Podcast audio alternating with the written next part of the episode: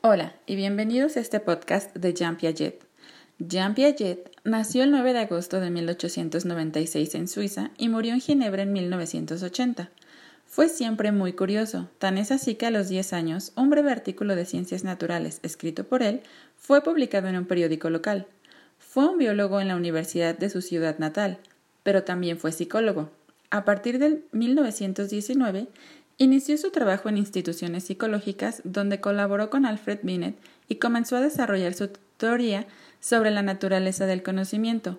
Publicó varios estudios sobre psicología infantil basándose fundamentalmente en el crecimiento de sus hijos.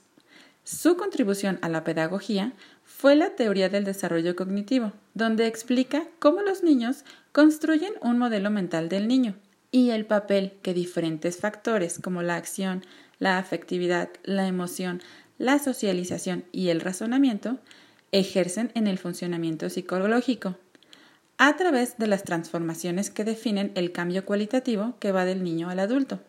Las cuatro etapas o estadios de la teoría son el periodo sensomotriz que abarca desde el nacimiento hasta los dos años, donde el aprendizaje se lleva a cabo a través de la imitación. El periodo preoperacional, que va de los dos a los siete años, y en él se desarrolla el pensamiento egocéntrico, que destaca en esta etapa. La imaginación se desarrolla y el lenguaje se convierte en un medio importante para poder expresarse.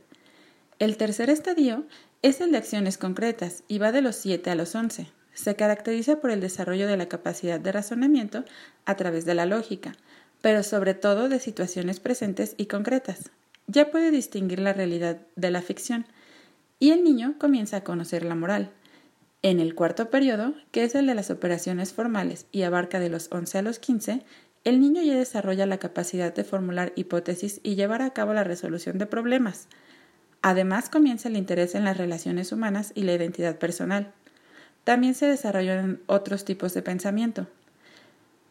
Piaget supo combinar las distintas profesiones y su vida personal y sacar lo mejor de ellas, de la biología el método científico, de su familia, sus hijos, de la psicología, el estudio del comportamiento del ser humano, y uniéndolo todo con su innata curiosidad para poder comprender de una manera más completa el desarrollo cognitivo de los niños, pudo ser una influencia trascendental en la psicología evolutiva y además le dio un giro a la pedagogía moderna.